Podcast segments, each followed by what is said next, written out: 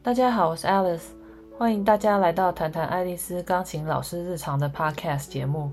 今天这一集呢是钢琴老师问答集。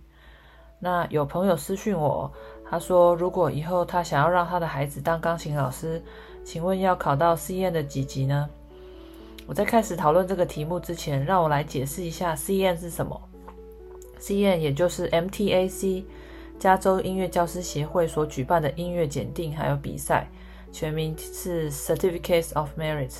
每一年都有很多加州的学生参加 CN 的检定考试或是比赛。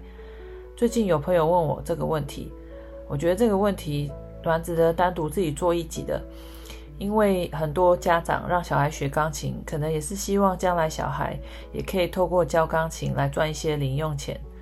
老实说，如果有能力去教授钢琴，这也可以是一份很不错的兼职工作。不过，现在大部分以教钢琴来当做职业的老师们，大概九十 percent 以上都有啊、音乐相关的文凭。如果没有音乐相关文凭的钢琴老师，他们也会去上很多师资培训的课程。也会有相关的 certificate。呃，如果说你想要到学校里面去教授音乐的课程，那最好要有大学或是研究所以上音乐相关文凭。据我所知，还蛮多音乐的老师或是教授都是研究所以上的文凭，甚至还有博士哦。那如果只是想要将来有钢琴教学的打工机会的话，我的建议是，当然是考到越高的级数是越好。最好再去考 ABRSM 的音音乐检定，ABRSM 就是大家所知道的英国音乐皇家检定。为什么啊、嗯？我会建议如果有考虑当钢琴老师的话，要考 ABRSM 的音乐检定呢？因为 ABRSM 是目前历史最悠久的音乐考试，几乎每一个国家都有考试的据点。然而疫情之后，他们也有提供线上的考试，所以更方便让其他国家的学生来参加。因为 ABRSM 音乐检定历史悠久的关系哦，所以很多亚洲的家长都听过 ABRSM。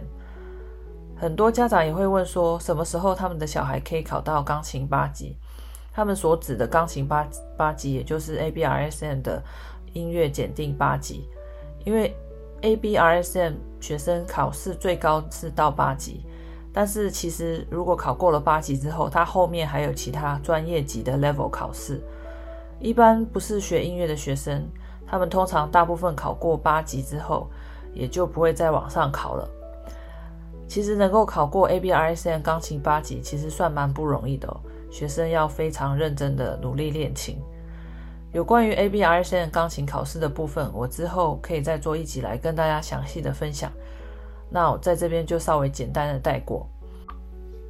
总而言之，如果只是想要兼职当钢琴老师的话，除了考过钢琴考试的级数之外呢，我觉得最重要的是要喜欢小朋友，能和小朋友沟通，还有耐有耐心，最好还要具备一点点的教学经验。像是问我这个问题的家长，他的小朋友已经是高中生了。如果将来有想要以教钢琴当做兼职工作的话，最好跟自己的钢琴老师讨论一下，是否能够学一点有关于钢琴教学法的内容。因为会弹钢琴不等于会教钢琴，其实这是一个非常现实的问题。